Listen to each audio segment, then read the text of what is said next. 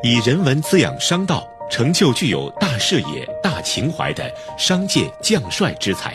欢迎来到君子之道人文商道讲堂。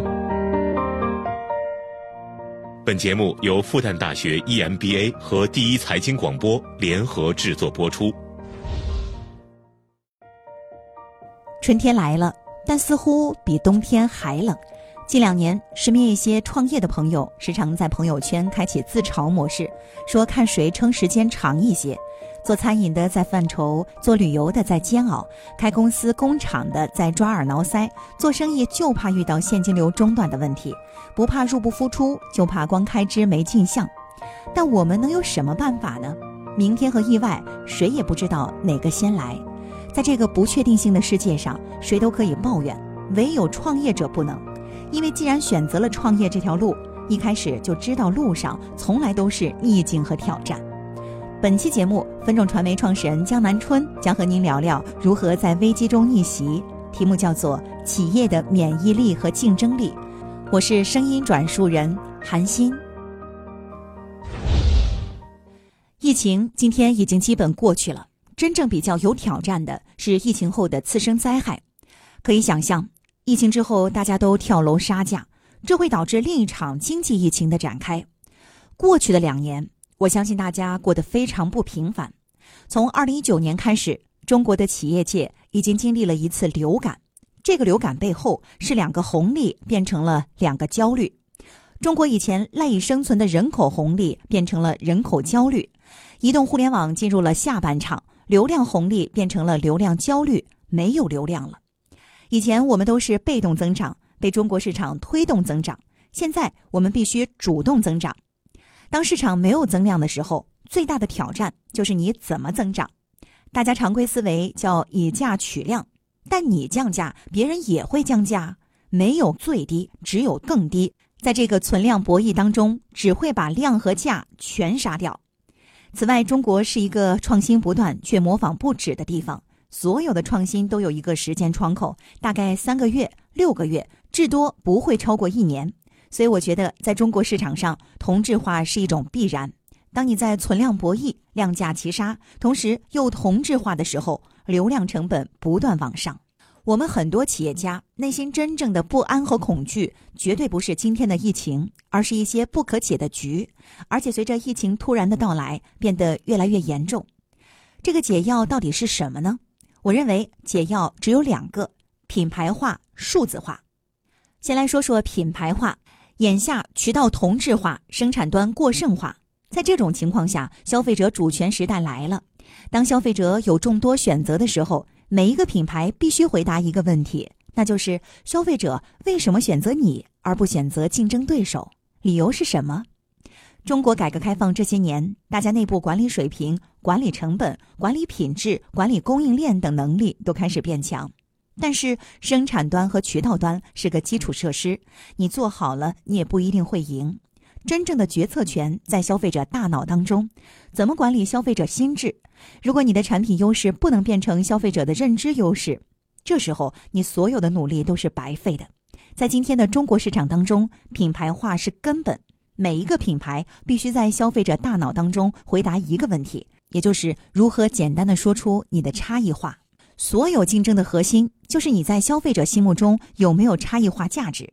如果你有差异化价值，又抓住了一个时间窗口饱和攻击，在消费者心目中把这个差异化价值种进去，你就拥有了心智产权。这时候你会发现，你在市场上是不怕风雨动摇的。第二个部分叫做数字化。在这次疫情当中，大家体验到了，当线下渠道不开门，你坐在那边干着急的时候怎么办？分众作为一个全球最大的线下媒体之一，如果还停留在以前插卡的模式，我想这次不是我坐在你面前分享了，我都去忙自己的事儿了。疫情爆发了，对我们来说，坐在家里依旧可以操控我们在全中国百万级的屏幕，原因是什么？二零一八年，阿里巴巴入股分众后，我们就做了数字化的变革。我们把所有的屏幕全部在线化管理，并且所有的屏幕都是 IoT 化、物联网化。每个屏幕的运作状况是怎么样的？我在后台看得一清二楚。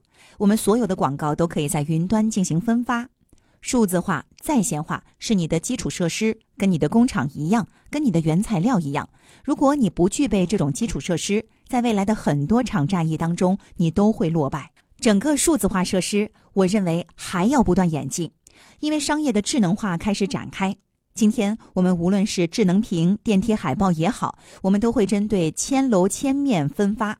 就是你们家的广告和别人家的广告内容是不一样的，背后有了大数据的支撑。大家搜索过什么东西，在网上买过什么东西，小区的楼价是多少，商圈有哪些，我们会根据这些要素匹配最适合的广告。所有商业都开始进入精准化、智能化的匹配过程当中。品销协同的背后是数据打通所形成的。今天也有很多人对品牌化产生很多误解，觉得打品牌不一定有效果。这是对的，因为打对品牌不容易。今天我自己作为二十七年的资深广告人，我最大的一个体会是，分众一年卖一百几十亿的广告，我自己在分众这样平台上看到的广告，我认为百分之八十都是错的。为什么？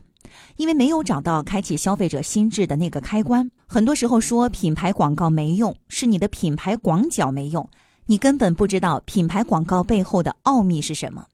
今天你可以说王老吉凉茶只是一个区域凉茶。曾经从广东前去上海做调研，凉茶你要不要？上海人认为凉茶是隔夜茶。问北京人凉茶你喝不喝？北京人觉得喝了会肚子痛的茶，根本没有人要。当有人给王老吉写下一句广告语“踏上火喝王老吉”，才明白原来王老吉是全国人民的刚需。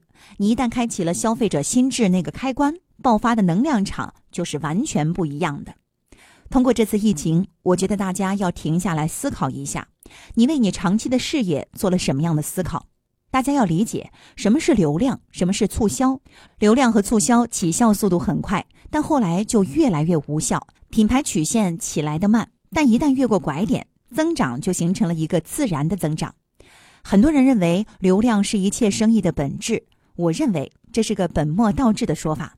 品牌才是这个世界的本质，品牌赢得人心才是生意的根本，流量只是品牌赢得人心的一个结果。淘宝为什么有流量啊？因为消费者认为它是万能的淘宝。京东为什么有流量？你要买一个东西，上午订，下午就到，这就是消费者心智形成了一种条件反射。你的品牌要化为标准，化为常识，化为不加思索的选择。这是品牌深入人心，你才有持续免费的流量。你今天要靠买流量赚钱，一次次把流量买来，你才能赚钱。你根本赚不了钱，因为流量成本已经太高了。你怎么赚钱？什么公司能赚钱？大品牌。我是雅诗兰黛，我能赚钱，因为我自己有流量。消费者上天猫就搜索雅诗兰黛，我流量是免费的，品牌就是持续免费的流量。只有品牌力强。你才能带来流量转化率的大幅上升，才能带来成交率的大幅上升。只有品牌有信赖度、有势能，才能带来产品的溢价能力，才能卖得更贵。同质化竞争当中一定要差异化，从价格战当中一定要变成价值战，在所有的渠道流量战当中一定要回到心智战当中。品牌赢得人心，才是一切认知的根本，是建立护城河的根本。这是我给大家分享品牌化的方向。好，以上就是分众传媒创始人江南春的分享。企业的免疫力和竞争力，商道人文融会贯通。感谢收听《君子之道》复旦大学 EMBA 人文商道讲堂。我们下期再见。